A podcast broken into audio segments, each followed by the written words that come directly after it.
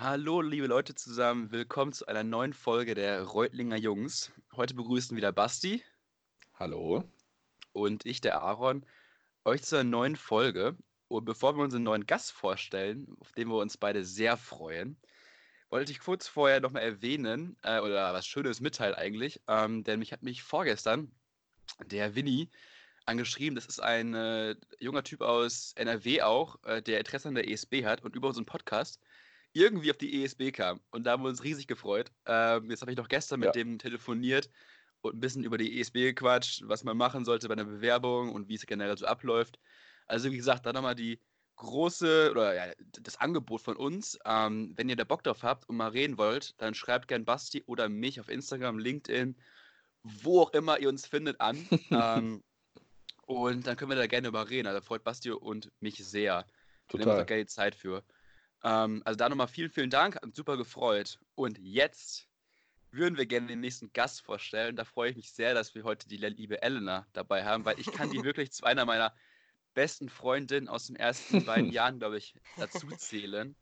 Äh, die hat gerade in Mexiko an der UTLAB in Puebla studiert. Aber ich will nicht viel zu, äh, zu viel wegnehmen. Ähm, Elena, wer bist du eigentlich? Hau mal raus.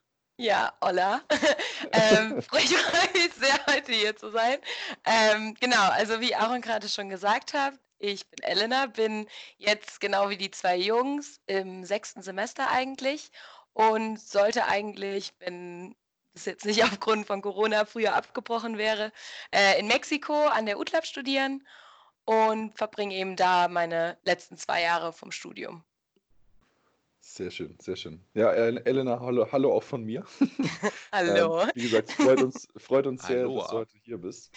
Ähm, weil wir natürlich jetzt mit dir auch nochmal ein ganz spannendes Land haben, was von der Sprache her so ein bisschen europäisch verwandt ist, aber dann irgendwie mhm. kulturell doch nochmal ganz anders ist, weil es einfach mhm. über den großen Teich, wie man so schön sagt, entfernt ist. Ähm, deswegen erhoffen wir uns da ganz spannende Einblicke. Ähm, wie immer starten wir aber vielleicht so ein bisschen Richtung ESB noch ein bisschen. Ähm, ja wie ist denn, also ich meine, wir kennen uns, du hast ja mit uns parallel angefangen, ähm, aber wie würdest du denn trotzdem äh, deine ESB-Zeit äh, beschreiben? Gibt es da irgendwie so was ganz Prägendes für dich oder ähm, vielleicht einfach so ein paar Kommentare von dir noch dazu, was dir besonders gefallen hat oder was dir vielleicht noch nicht gefallen hat, je nachdem? Also ESB-Zeit war unglaublich, unvergesslich und hammergeil. Also ist richtig schwierig in Worte zu fassen, die Zeit, muss ich sagen, weil man so viele einzigartige Erlebnisse hatte und auch ganz viele tolle Persönlichkeiten und Freunde getroffen hat. Ähm, besonders prägend als Ereignisse waren natürlich immer WHU oder IPWE. äh, müssen wir jetzt besonders dran gedenken. Oder als wir, ich weiß, ihr wart ja auch im Team, als wir den Cheerleading-Pokal gewonnen haben, als wir im Borkum IPWE hatten, war halt auch so ein Personal Highlight. äh, auf jeden Fall. Und aber einfach generell, also so der Spirit und die ganzen Erfahrungen drumherum haben für mich vor allen Dingen die ESB-Zeit super besonders gemacht. Ähm, wenn man sagen könnte, was ich nicht so mochte, um dann auch schon den Übergang zur mexikanischen Uni zu finden, wäre vielleicht zu sagen, dass eben diese Prüfungsphase am Ende schon immer sehr anstrengend war und sehr, sehr stressig, glaube ich, für jeden von uns. Also, dass man dann in der letzten Woche eben irgendwie fünf Klausuren oder so mal hatte oder auf zwei Wochen verteilt sechs, sieben. Es war schon immer ein bisschen anstrengend und äh, in Mexiko ist es jetzt eben so, dass man immer Partials hat. Also man ist quasi die ganze Zeit beschäftigt und aber immer nur ein bisschen. Also man muss sich auf die einzelnen Klausuren immer nur, also immer nur ein bisschen vorbereiten, weil es eben viel weniger Stoff ist. Mhm. Und ist das zwar dadurch auch immer, immer beschäftigt, ähm, aber das ist irgendwie ein bisschen angenehmer vom Stresslevel her. Hm. Das glaube okay. ich. glaube ich. Kann ich mir vorstellen. Äh, mal eine kurze Frage. Du hast ja, du bist ja nach Mexiko jetzt gegangen quasi. Mhm. Hättest aber auch in Spanien studieren können, nach dem Motto. Also ja. ob du jetzt Spanisch oder da, da ist ja sich jetzt der Akzente mit Sicherheit anders, aber äh, du müsstest jetzt nicht immer über das ganze Meer fliegen. Ähm, hast, was war der ausschlaggebende Grund, warum du gesagt hast, ich will nach Mexiko, ich will nach Puebla. Ähm, gab's da, wolltest du einfach von, von zu Hause weg oder gab es da irgendwie einen besseren Grund? Das war der große gar nicht. ja, ich wollte ausreißen. Nee, also die Begeisterung für Mexiko hat bei mir tatsächlich schon in der Oberstufe angefangen. Ähm, und zwar war das da durch meine damalige Lehrerin im Spanisch-Grundkurs. Äh, die hat zu ihrer Zeit schon ein Au-pair in Mexico City gemacht und hat irgendwie immer von Mexiko erzählt. Und super spannend hat sich das, also für mich hat es immer, hat sich immer super spannend ähm, angehört und mich hat das von Anfang an irgendwie total gereizt. Und dann hatte ich für mich schon länger die Entscheidung getroffen, nach dem Abi eben auf jeden Fall irgendwie nach Mexiko zu kommen. Und äh, habe aber schon davor tatsächlich die Bewerbung zur ESB rausgeschickt, eben für den mexikanischen Link. Weil ich mhm. irgendwie, also ich hatte schon so ein gutes Gefühl einfach. Und äh, das hat sich dann auch tatsächlich bestätigt. Also ich war dann in Mexiko anderthalb Monate, glaube ich, am Reisen, war dann noch ein bisschen Bolivien, Peru, also ein bisschen in Lateinamerika unterwegs. Und Mexiko hat mich aber mit Abstand am meisten begeistert. Und dann habe ich mich natürlich umso mehr gefreut, als ich dann noch die Zusage von der ESB hatte. Sehr schön, sehr schön. Ähm, wie war es denn von deinem, äh, sag ich mal, Spanisch-Level her, als du an die ESB gegangen bist? Ähm, warst du da, sag ich mal, jetzt schon fließend im Spanischen oder ähm, wie hat sich das für dich dargestellt? Mm, also fließend auf gar keinen Fall.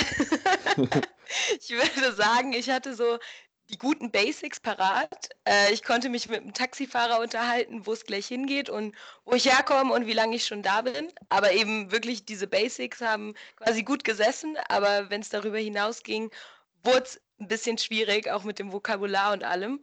Ähm, mhm. Weil ich eben, wie gesagt, also Grundkurs war bei uns ein paar Stunden. Also es war nicht viel Spanisch, was wir an sich an der Stundenanzahl hatten. Also ich hatte echt die Grammatik-Basics und die Vokabel-Basics.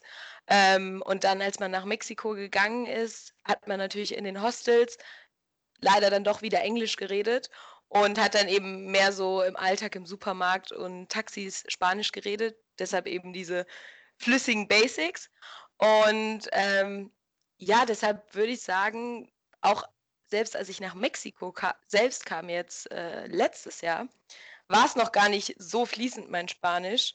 Ähm, deshalb würde ich mich also auf, davon darf man sich auf jeden Fall nicht zurückhalten lassen, sich äh, für den mexikanischen Link zu bewerben, wenn man, wenn die Spanischkenntnisse vielleicht auch noch nicht so super sind. Wirklich, das mhm. ist gar kein Problem. Also auch äh, Luisa, meine liebe Mitbewohnerin und eine meiner besten Freundinnen, Grüße, ähm, die hatte auch ähm, wirklich nur vier Wochen lang in Guatemala einen Sprachkurs gemacht und hat sich daraufhin eben trotzdem auch für den mexikanischen Link beworben und kommt jetzt auch super klar in Mexiko. Okay, cool. Sehr cool. Wichtig zu wissen, glaube ich, wie viele Menschen, mhm. die Interesse haben an so einem Studiengang, vielleicht äh, denken so, okay, meine Sprachlevel passt, klappt einfach nicht, das würde nicht hinhauen, aber denn wenn man sich reinfuchst und das wirklich machen möchte, dann kriegt man das bestimmt hin, auch mit der Sprache. Auf ähm, jeden Fall. Muss man sich ihm hinsetzen dafür, ne? Und einfach nochmal pauken dafür, dann auch im Nachhinein, ja. auch in der Freizeit. Ähm, wie war das bei dir so mit, also ich denke mir so, Mexiko ist eben einfach auch schon nicht Europa. Und jetzt ja. mit, äh, sicherheitsmäßig und ähm, auch von der Wohnung her und so vom Lebensstandard, da bin ich mir sicher, dass deine Eltern kurz vorher so Gedanken gehabt haben, oder?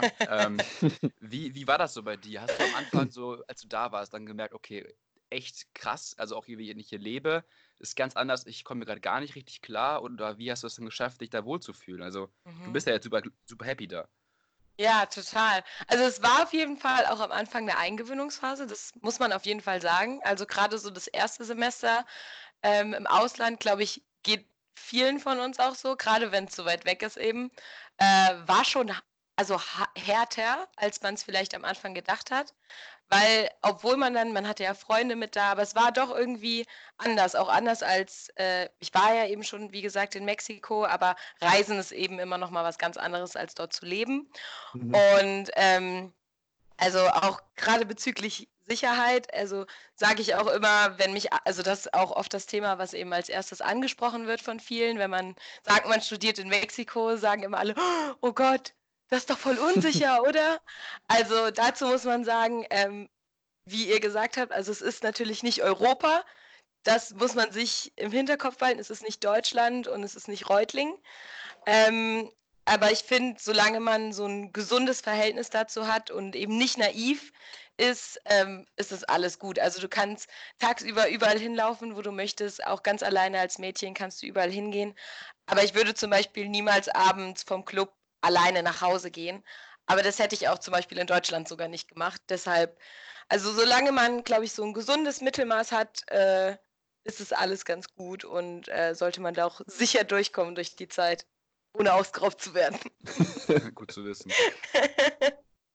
Ähm, vielleicht mal kurz zu, zu eurer Uni noch. Ähm, mhm. Diese UTLab äh, stellt sich, also wie kann man sich die, eure Uni vorstellen? So ist das äh, praktisch ein reines, reines, eine reine Business School jetzt oder beziehungsweise so wie von der ESB-Größe her oder ähm, wie ist das aufgebaut?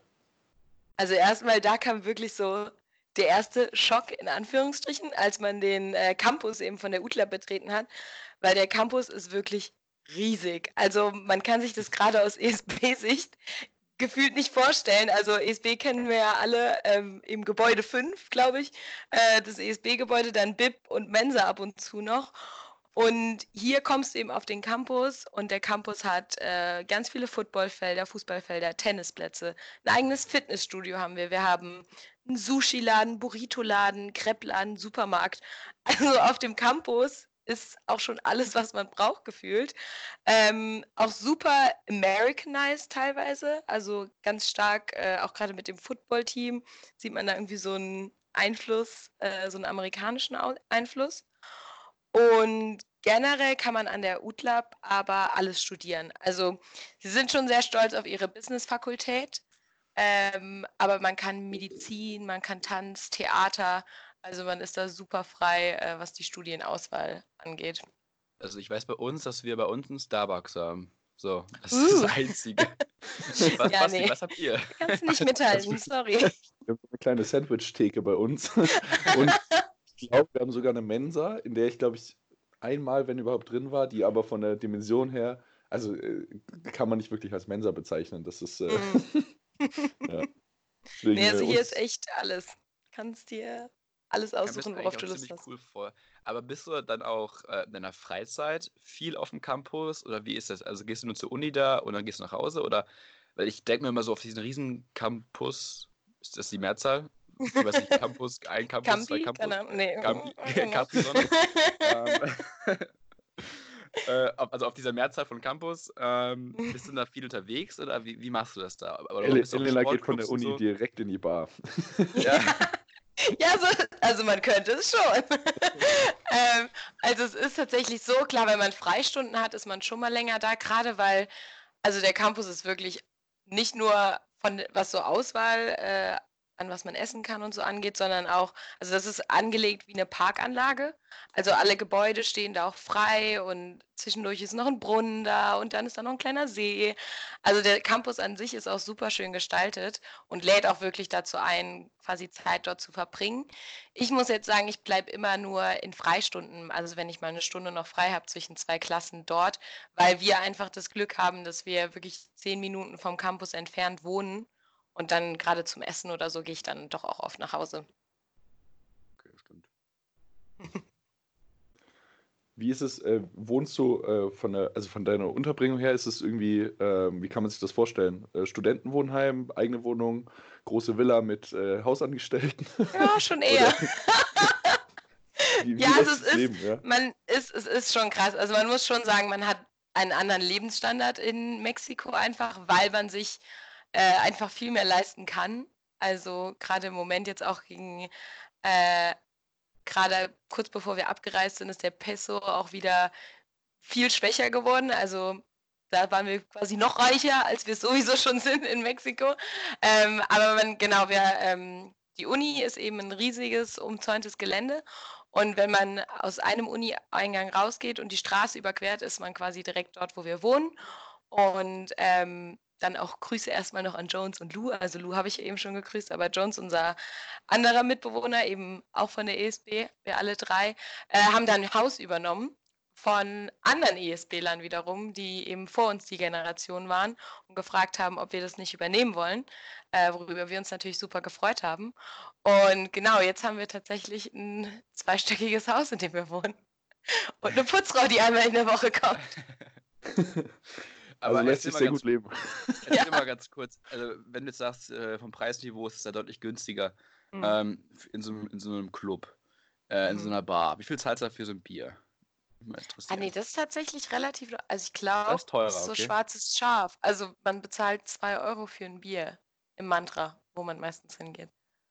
Also da ist also doch relativ europäisch. Also man muss aber auch sagen, ähm, es ist eine riesige Clubszene in Puebla, also oder wie mit Cholula, also vielleicht auch noch kurz so kleiner Geografiekurs Mexiko. Ja, gerne. Aber ähm, also genau, Mexico City, also die Hauptstadt von Mexiko liegt ja ziemlich genau in der Mitte vom Land.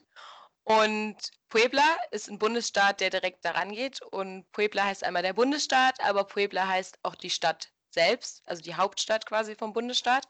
Die ist auch super groß und hat so drei Millionen Einwohner. Und direkt daran liegt quasi Cholula. Und Cholula ist nochmal eine kleinere Stadt, äh, in der eben die Uni liegt und in der die Uni auch so ein bisschen die Hauptrolle spielt. Also alles spielt sich so, also das ist eben dieser riesige Campus, äh, der eben umzäunt ist und an, da läuft eine Hauptstraße entlang, die Calle 14.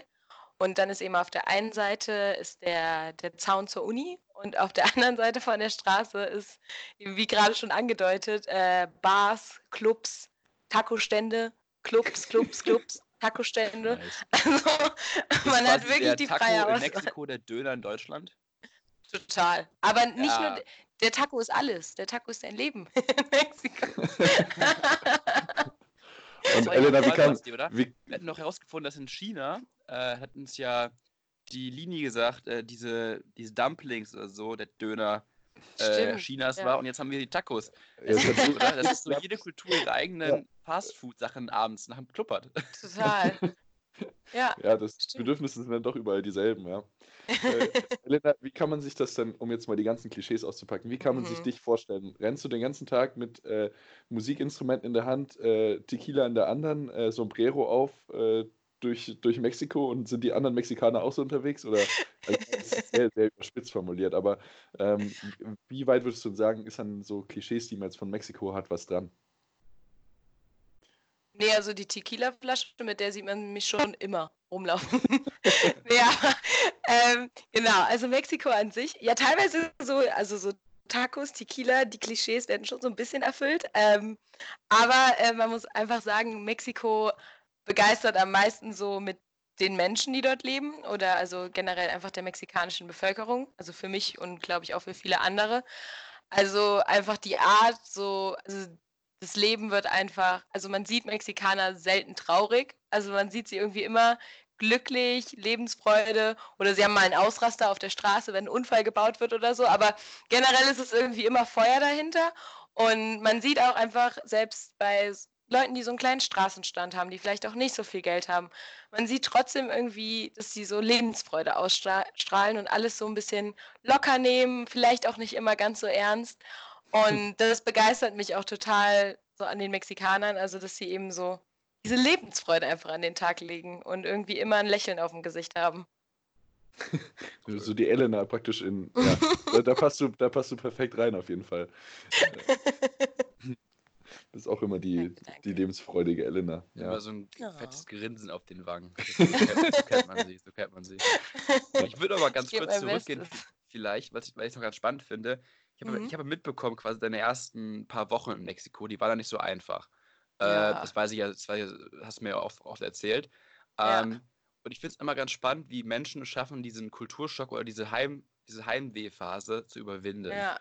Wie hast mhm. du das geschafft? Wie hast du das gemacht? Ähm, kannst du da vielleicht auch ein paar Tipps erzählen für Leute, die es noch vor sich haben oder so? Ja, voll gerne. Also ja, wie gesagt, also die krasse die ersten Wochen, vielleicht auch so die ersten ein, zwei Monate, äh, habe ich echt ein bisschen gestruggelt. Und also wer mich kennt, also ich hätte das, glaube ich, von mir selbst auch nicht erwartet, tatsächlich, äh, dass ich da so ins Straucheln gerate. Ähm, aber klar, es war zum einen super weit weg von zu Hause. Das wusste man ja aber auch in gewisser Weise. Also da ist man sich ja schon drüber bewusst, wenn man sich für den mexikanischen Link anmeldet oder ich denke generell jeden außereuropäischen Link, dass man nicht mal gerade eben nach Hause kann für äh, eine Woche oder so.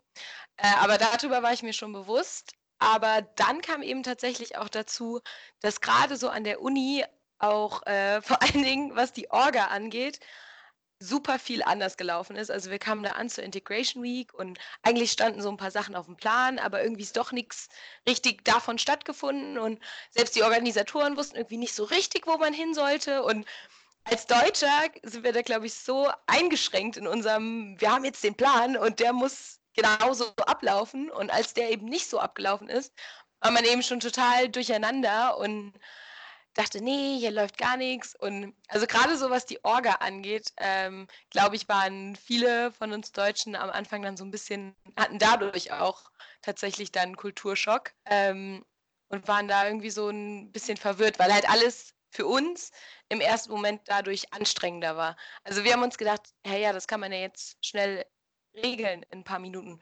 Und in Mexiko musst du dann aber erst noch zu drei verschiedenen Leuten gehen und drei verschiedene Unterschriften besorgen, damit du das dann machen kannst. Also mhm. so, es ist halt einfach anders als in Deutschland und das war, glaube ich, am Anfang ähm, schwierig. Und wie hast du das dann, glaubst du, so hingekriegt, dass du das verstanden hast? Also wie hast du, du musst ja irgendwie auch anpassen dann, oder? Hast du mhm, angefangen dann einfach total. zu chillen? Bist auch zu Termin so eine halbe Stunde später erschienen oder wie hast du das dann gemacht? ja, man muss tatsächlich, ähm, ich glaube gerade am Anfang habe ich auch viel probiert so zu ändern. Also dann war ich immer, also habe auch gerade bei so Gruppenarbeiten immer super viel Druck gemacht. Also den mhm. Mexikanern habe dann immer geschrieben, nee Leute, jetzt kommt. Und dann haben noch zwei vorher abgesagt und dann war ich natürlich super angepisst.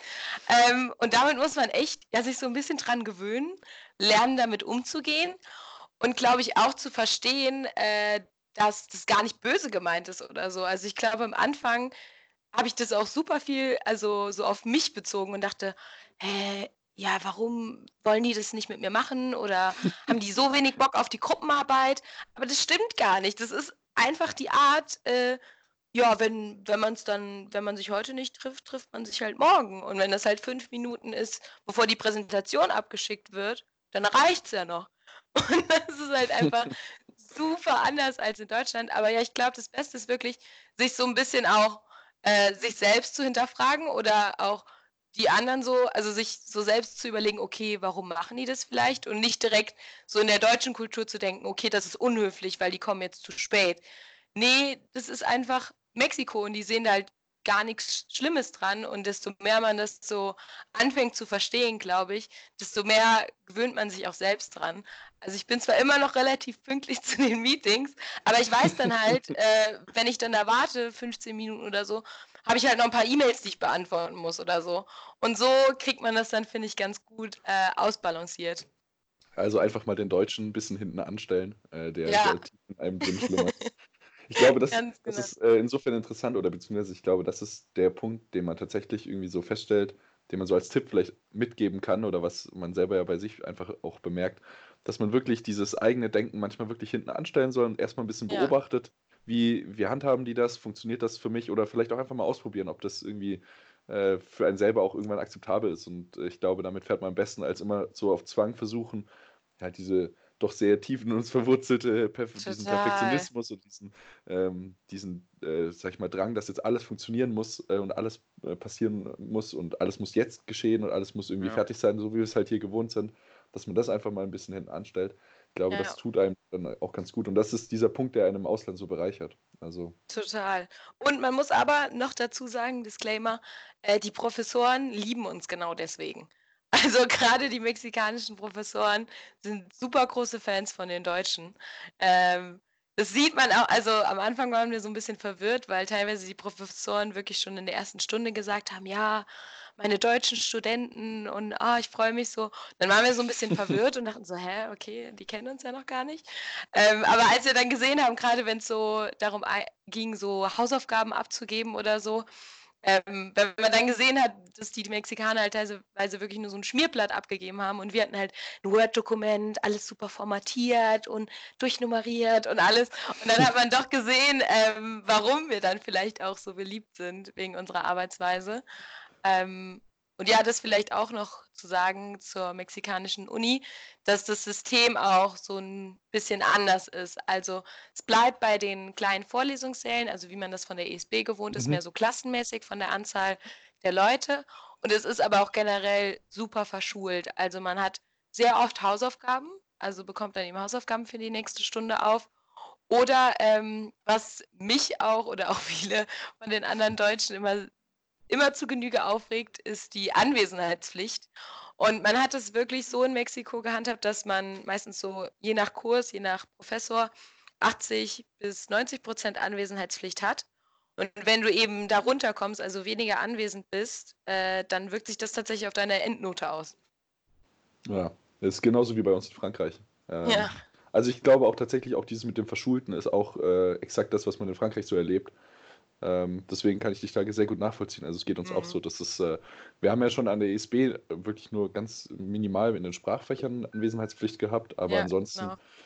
ähm, eigentlich kennt man das nicht so. Das ist natürlich so ein Punkt, wo man sich sagt, ja, eine Uni sollte ja in dem Sinne eigentlich immer irgendwie einem die Freiheit da präsentieren, aber ich denke mal, das hängt auch viel mit der, mit der Mentalität vielleicht zusammen, die es dazu. Total. also, also man kann es schon auch verstehen.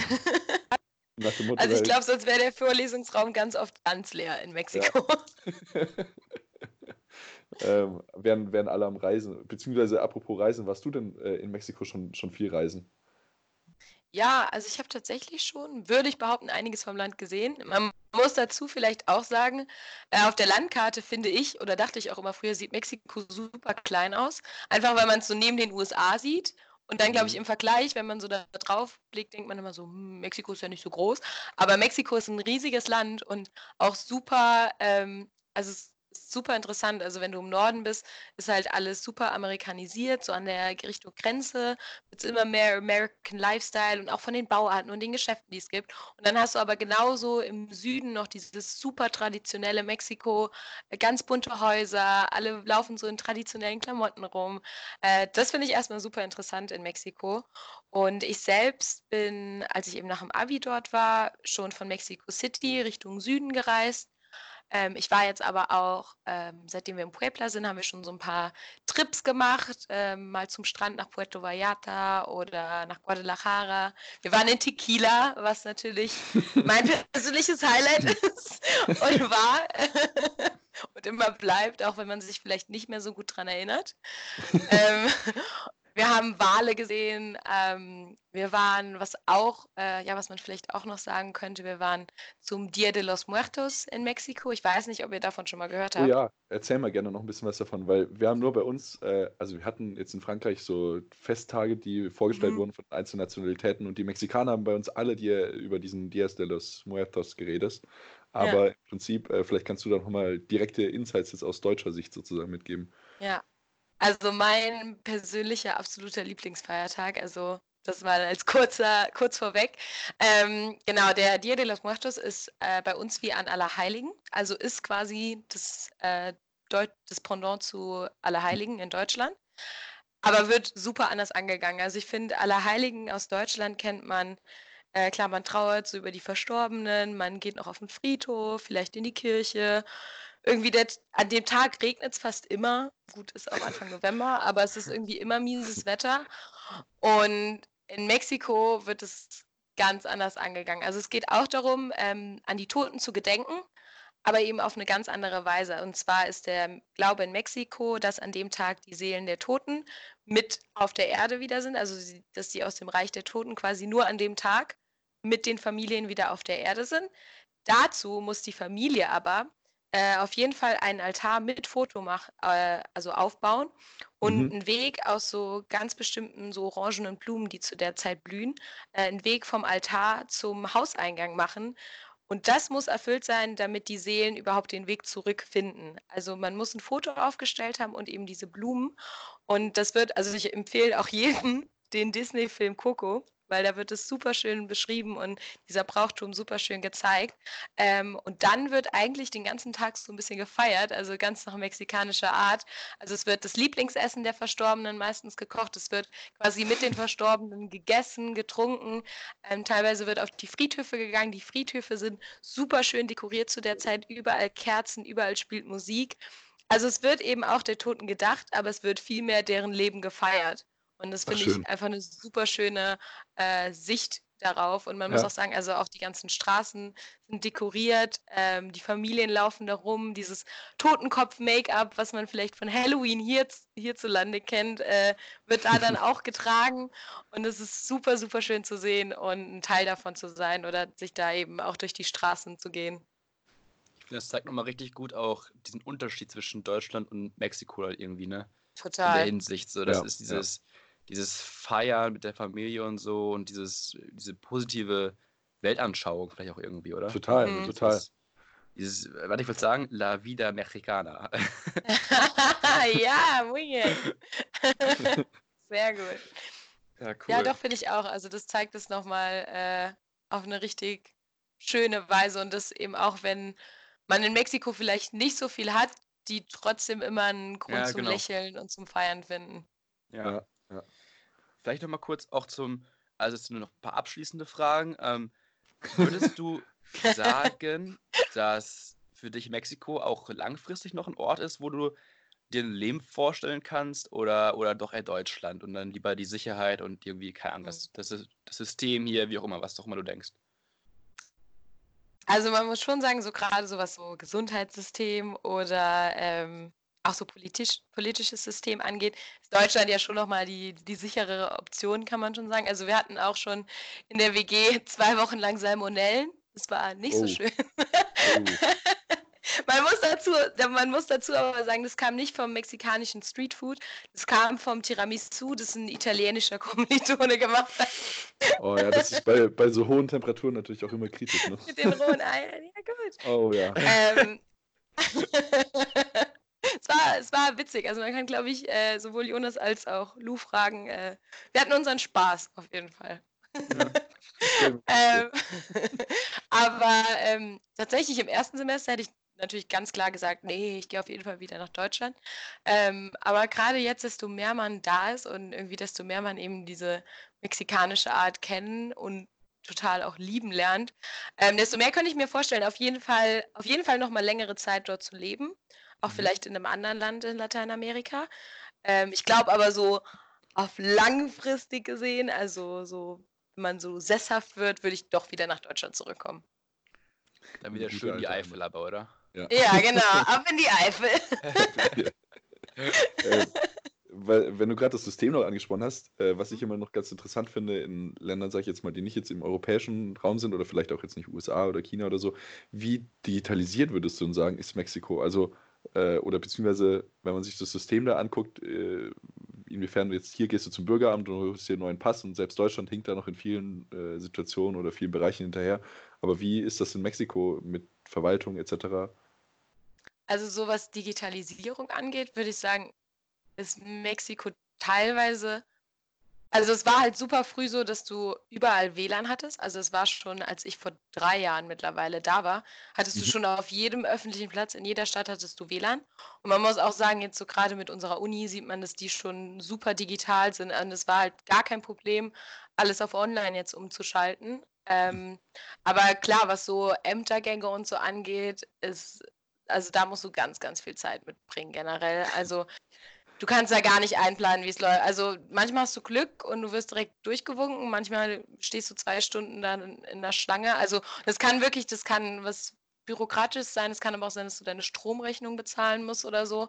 Und dann musst du dich da anstellen in so einer ewig langen Reihe oder auch Geldautomaten äh, sind immer super lange Schlangen. Äh, da musst du dich eben darauf einstellen, zu warten. Aber das lernt man, also warten ist auf jeden Fall auch was, äh, eine Eigenschaft, die man sich in Mexiko aneignet. äh, und die man auch lernen muss, also die ich vor allen Dingen lernen musste, glaube ich auch. Äh, generell, was vielleicht auch noch wichtig zu sagen ist, ist, dass in Mexiko super viel über Beziehungen läuft. Also wenn du irgendwie jemanden aus der Uni kennst, dessen Vater, dessen Vetter irgendwo arbeitet, und du dann irgendwas brauchst von, von dem Amt oder so, dann bist du da natürlich viel schneller durch, als wenn du da einfach so hingehst. Also mhm. auch gerade so, also auch in der Uni, vielleicht auch für die, die jetzt nach Mexiko gehen oder sich überlegen, dorthin zu kommen. Ähm, man hat auch immer super viel Kontakt mit den Professoren oder sollte immer super viel Kontakt mit den Professoren suchen. Also bei uns würde sich das echt schon teilweise so ein bisschen wie so ein, fühlt man sich wie so ein Schleimer, wenn man das machen würde bei uns. Ähm, das musste ich mich auch super zu überwinden am Anfang. Aber tatsächlich, desto mehr du mit denen redest, desto mehr äh, lieben die dich. Und äh, dann hast du immer bei denen äh, einen Stein im Feuer. Und also ist schon da immer nicht schlecht. Also Beziehungen ist, macht auf jeden Fall auch viel aus in Mexiko. Ein Stein im Brett, aber. Steinfrack! Ich habe noch überlegt. ich kenne generell kein, dieses Das ist ein Stein im Feuer, Steine. das ist ein mexikanisches Sprichwort. Ah, ja, ja, ja, klar. Das ist mexikanisch. Also, ja, ja, ja. Das, äh, ganz, ganz klar, ganz klar. Scheiße. Ich habe noch überlegt, ob das eine oder das andere Einfach mal sagen. Schön, dass du in der Kultur schon drin bist, dass, dass, du die Sprichwörter kennst. Das, äh Aber ich kenne die mexikanischen Sprichwörter. Also eins, was ich sehr schön finde, vielleicht auch noch, äh, was auch wieder diese Kultur eben sehr gut zeigt, ist Mexiko Mágico. Und also magisches Mexiko quasi. Und das äh, bedeutet halt so viel, wie das alles irgendwie funktioniert. Also auch wenn mal was nicht so gut läuft und alles schief läuft für dich gefühlt und du als Deutscher schon sagen würdest, ja, ich gebe auf, das wird nichts mehr. Mhm. Äh, Mexikaner sagen, auch das wird schon irgendwie. Also irgendwie am Ende funktioniert es immer, wenn das so sein soll, dann funktioniert es auch. Ja, das ist ja, sehr schön. Das sind schöne äh, abschließende Worte irgendwie, in meinen Augen. äh, vielleicht mal ganz kurz, Elena, wie würdest du in drei Wörtern dein Leben in Mexiko beschreiben? Äh, nur drei Wörter. Nur drei Wörter. Also generell kann man sagen, Tacos, Tequila und Lebensfreude. Oh, das nehmen wir direkt als Folgentitel, würde ich mal sagen.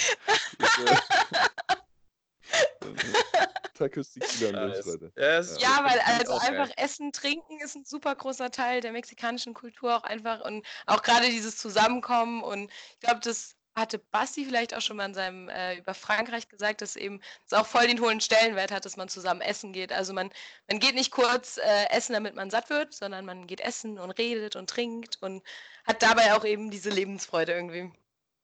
Vielleicht noch ganz Schön. kurz dazu, äh, wie, wie ist es mit Musik? Äh, ist auch wahrscheinlich, also auch auf den Straßen oder so, wie kann man sich das vorstellen? Weil allein die Spanier bei uns, die ich schon, die wir alle kennen, sind ja begeisterte Reggaeton-Hörer. Oh, ja, ja, also im, äh, im Club des Vertrauens äh, läuft, also auch generell in mexikanischen Clubs läuft super, super viel Reggaeton. Also klar, mhm. teilweise auch englische Lieder, ähm, aber der Fokus ist schon meistens, äh, wenn man nicht gerade in irgendeinen Special Techno Club oder so geht, es ist eigentlich immer Reggaeton, der läuft und irgendwie reißt einen das total mit. Also am Anfang war ich auch gar nicht so ein krasser Fan von Reggaeton, als ich nach Mexiko gegangen bin, aber jetzt total. Also man kennt dann auch die ganzen Lieder und dann singen wir alle mit im Club und man äh, freut sich eben total. Und auf jeden Fall auch so, also Salsa ist ja ein super äh, also eine sehr bekannte Tanzart, die auch in Mexiko viel praktiziert wird. Und also ich freue mich auch immer super, gerade in so sehr traditionellen Städten sind auch super oft äh, einfach Straßenkünstler unterwegs und dann fangen manchmal so ältere Pärchen an, Salsa zu tanzen, also so auf der Straße, auf dem Bürgersteig. Und das ist auch immer super schön mit anzusehen. Ah, toll. Perfekt. Gut. Elena, willst du noch irgendwen grüßen? Oder Ach ja, Aaron, schön, dass du das ansprichst. Wie kann man dich, wie kann man dich erreichen? Ähm, kannst du mal kurz raus? Oh, ja. Äh, ja, genau. Also natürlich für jeden, der irgendwie Interesse am mexikanischen Link hat oder auch gerade für die, die jetzt äh, rüberkommen im August ja hoffentlich.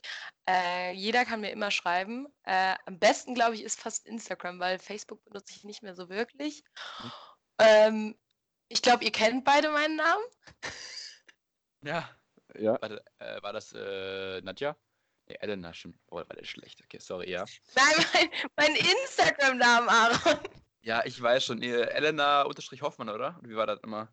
Schnauze. Ja, ich weiß es wirklich nicht. Nein, das war, oh mein das Gott. war El, äh, Ella, doch, Ella Hoffmann. Oh, das ist, Leute, du kannst also es ist Olla.ella. Ah, holla.ella, stimmt. Ganz, ja, wie Stefan immer sagt, holla. ja, also da könnt ihr mir natürlich auch immer super gerne schreiben oder auch auf Facebook, da gucke ich noch nicht ganz oft drauf. Jetzt aber noch zu den Leuten, die ich grüßen will, auf jeden Fall. Also als erstes natürlich Lou und Jones als beste Mitbewohner in Mexiko. Und ja, vielleicht wollt ihr die auch grüßen. ja, natürlich, doch, doch. Eigentlich nicht. Nö. Nein, Spaß. und äh, natürlich auch alle anderen, die mit mir in Mexiko studieren. Äh, und dann, äh, da ihr jetzt inzwischen weltberühmt seid, euer Podcast, ähm, grüße ich natürlich klar. auch noch ein paar andere. Also ich grüße noch Matti, ich grüße noch Max Ost und ich grüße noch Max und Elias, die jetzt im August auch nach Mexiko kommen und natürlich alle anderen.